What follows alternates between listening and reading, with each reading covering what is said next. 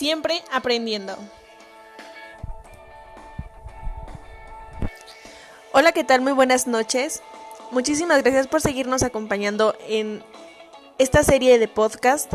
El tema de hoy es un tema muy interesante, es el efecto Pigmalión.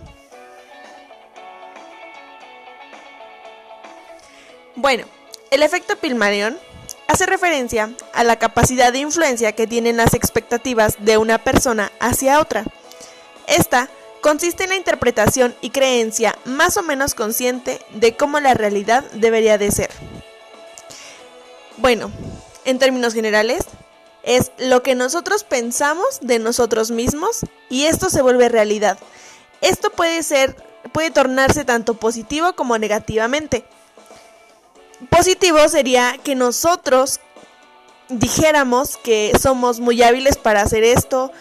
Yo tengo la confianza en mí de que voy a pasar eh, el año con 10. Yo sé que puedo recortar bien, yo sé que puedo lograr em, hacer ejercicio de todo el año. Es una manera de alentarnos. De esa manera, el efecto Pygmalion hace que se vuelva realidad porque nosotros tenemos esa creencia positiva en nosotros mismos. Pero ocurre de la misma manera, de una manera negativa. Esto ocurriendo ah, cuando decimos, no, soy muy torpe, no voy a poder, ah, no voy a poder sacar 10, matemáticas no me gusta. De esa manera atraemos todo lo negativo hacia nosotros.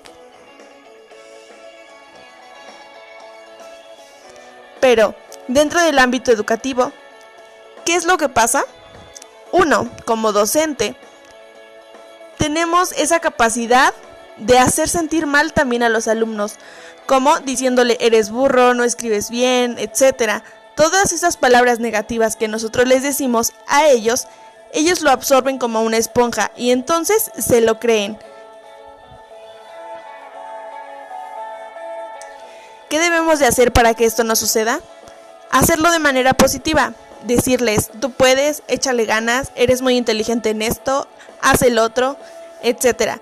Siempre piensa en cosas positivas y da cosas positivas. Muchísimas gracias por acompañarnos. Bye bye.